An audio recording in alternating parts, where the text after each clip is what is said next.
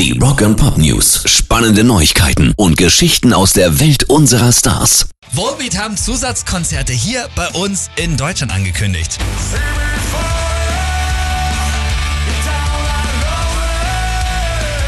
Im Herbst schon geht die zweite Tour dieses Jahr los und wegen der hohen Nachfrage gibt's jetzt eben auch noch Zusatzgigs in München, Stuttgart und Dortmund. Außerdem spielen die Jungs auch noch in Hamburg, Leipzig, Köln, Frankfurt und Berlin.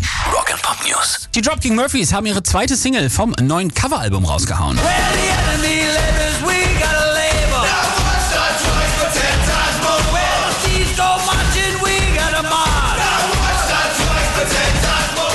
Times More heißt die Scheibe und kommt von ihrem ganz besonderen Woody Guthrie Coveralbum, wo sie dem Vorzeige Folk-Singer-Songwriter ordentlich irische Einflüsse beimischen und dadurch einen ganz eigenen Sound kreieren. Das Ganze heißt dann This Machine Still Kills Fascists und kommt am 30. September raus.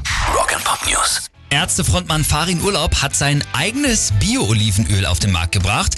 Er macht jedes Jahr wohl bei seinem Freund Francesco auf Sardinien Urlaub und Oh. Während einer Wanderung, ja, da haben die zwei den Plan geschmiedet, eigenes Öl zu machen und das ist dann wohl aus Versehen so gut und so viel geworden, dass ihr Stella Maris, so nennen sie es, nach der großzügigen Verteilung an Freunde und Verwandte jetzt auch noch für den Vertrieb auf den deutschen Speiseölmarkt gereicht wurde. Natürlich. Ja, natürlich. Und alle Infos dazu findet ihr auf stellamarisolio.com.